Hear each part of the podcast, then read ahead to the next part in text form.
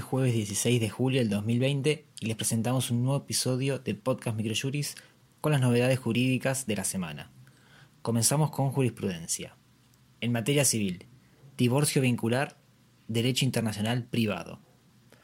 Un fallo de la Cámara de Apelaciones en lo Civil y Comercial de Azul estableció que si el matrimonio resulta válido conforme la ley aplicable a tal fin, Dicho vínculo es por tanto eficaz en el territorio nacional, con independencia de que se encuentre o no inscripto en la República. Este fallo es del 30 de junio del 2020 y sus partes son H.I.M sobre divorcio por presentación unilateral. En materia laboral, coronavirus, comunicaciones laborales. La Cámara Nacional de Apelaciones del Trabajo, Sala 9, estableció que en el marco del avance de la pandemia por coronavirus, cabe tener por cumplida la ratificación personal requerida a efectos de homologar un acuerdo conciliatorio mediante el envío por el actor de una carta documento. Las partes son Centeno Horacio Walter contra Prevención ART SA sobre accidente ley especial y es del 11 de junio del 2020. Comercial. Establecimiento comercial, deber de seguridad. La Cámara de Apelaciones en lo Civil y Comercial de Resistencia, Sala 4, consideró que la Ley de Defensa del Consumidor es aplicable al reclamo indemnizatorio realizado por el titular de un comercio que sufrió cortes en el suministro de energía eléctrica.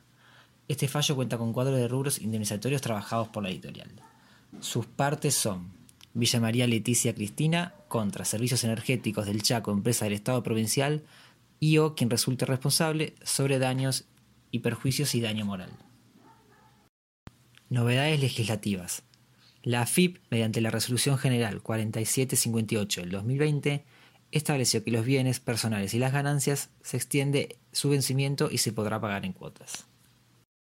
Por su parte, la Subsecretaría de Acciones para la Defensa de las y los Consumidores estableció mediante la disposición número 13 del 2020 una nueva suba en los precios máximos vigentes durante la pandemia COVID-19.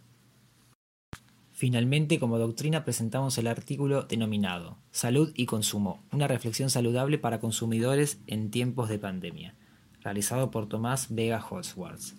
En este trabajo se analizan las causas, el negocio de dañar y la perversa ecuación, el rol del Estado, la estrategia del operador jurídico y la decisión final y el daño punitivo como herramienta de control. Este fue el resumen semanal jurídico de esta semana. Si quiere conocer nuestros servicios o planes de suscripción, se puede comunicar al 15 22 60 20 06 o escribirnos a socios.ar.microjuris.com. Muchas gracias y hasta la semana.